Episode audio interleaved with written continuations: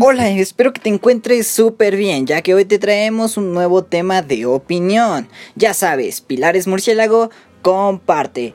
Así que, empecemos.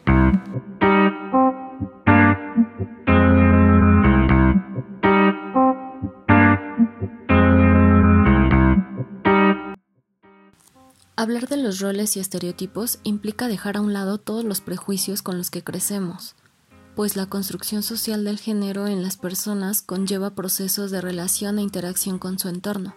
Considerando la cultura en la que se desarrollan, los niños y las niñas son la esponja de estos, pues retoman e imitan prácticas que sus semejantes o sus padres llevan a cabo, incluyendo la forma de pensar y dirigirse ante la sociedad.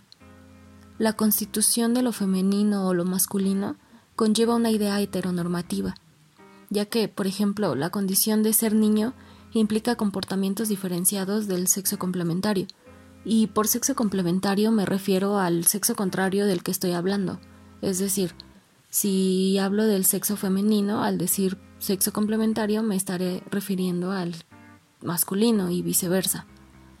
Esto lo aclaro para que sepamos que al mencionar estos conceptos podemos comenzar a vislumbrar este tema con una visión integral y transformadora, donde podamos reconocer al sexo y al género como complementarios, sin que uno tenga mayor importancia frente al otro y ante cualquier ámbito, pues al decir sexo opuesto aludimos muchas veces a la competencia y a la rivalidad, y por supuesto que esa no es la intención.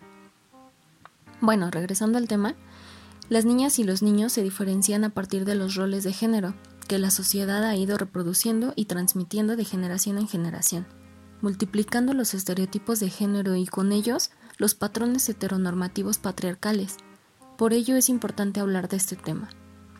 Me parece relevante reflexionar sobre aspectos de educación y género, asimismo como la enseñanza de roles y estereotipos que como adultos transmitimos a los infantes, provocando cierta violencia de género, discriminación y machismo. Este tema ha causado cierta polémica entre las personas, debido al debate de cómo educar a los hijos, cómo se debe comportar una mujer a comparación de un hombre, y a diferenciar la educación que se le otorga a uno y a otro género, creando así un pensamiento tradicionalista, con estereotipos que suponen comportamientos diferenciados para unos y otros. Crecemos con estos patrones de educación patriarcal ya que nos educan a través de tratos y acciones inadecuadas, a veces para la realidad. Es decir, en el caso de las mujeres, a veces nos tratan como princesitas, metiéndonos en el imaginario de que debido a nuestra condición femenina debemos portarnos con finura y dulzura, como toda una princesa que está esperando a su príncipe que la rescate del castillo. Estas ideas la mayoría de las veces son reproducidas por los pensamientos tradicionalistas y por los medios de comunicación que educan o maleducan en todo caso, y que además transmiten ideales a seguir. Esto puede causar frustraciones ya que se enfrentan a la realidad en la que existen verdaderos problemas y entonces se dan cuenta que la vida no es ni un cuento de color rosa ni perfecta pues se quedan con la idea de que la mujer debe tener como únicas virtudes la bondad, el respeto y la ternura que muestran en las películas. Incluso piensan que sus mayores aspiraciones deben de ser casarse y tener hijos para cuidarlos. Estas ideas, además, pueden ser transmitidas también por los padres, a través de la tradición que han heredado. Por otra parte, en el caso de los hombres, a estos se les educa con una visión independiente, machista y dominante, algunos comportamientos que inculcan y transmiten los padres reflejan la misma idea de machismo, generando comportamientos e ideas de firmeza, control y dominio.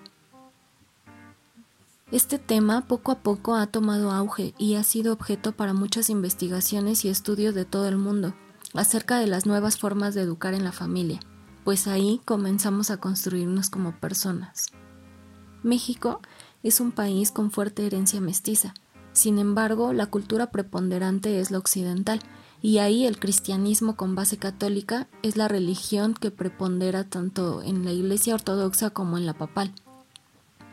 La religión católica que predomina en Occidente tiene como base de esta sociedad a la familia como institución, y esta institución es por la primera que atravesamos como seres sociales.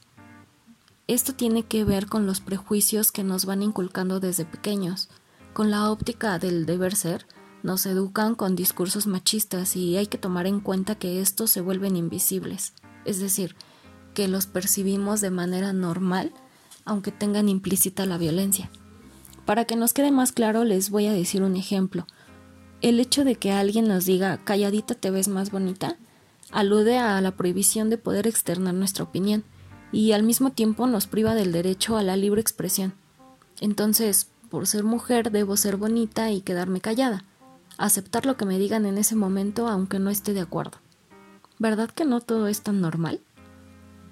También es importante que consideremos los cambios que ha traído la modernidad, tanto en pensamientos como en normatividades. A veces preferimos ponernos una venda en los ojos ante situaciones de cambios en los comportamientos de un hombre o de una mujer, antes de aceptar que esos cambios pueden traer consigo un beneficio, sobre todo para las mujeres quienes han sido blanco de agresiones y violencia de género desde hace muchos años. Bueno, para finalizar, los invito a que podamos juntos descubrir las diversas formas de violencia y a reflexionar sobre qué tipos de esta hemos llevado a cabo en algún momento. Nunca es tarde para deconstruirnos como personas, y podemos hacerlo con una visión social que beneficie la convivencia entre los seres humanos y que podamos juntos aprovechar y crear espacios donde exista solamente un equilibrio entre los sexos.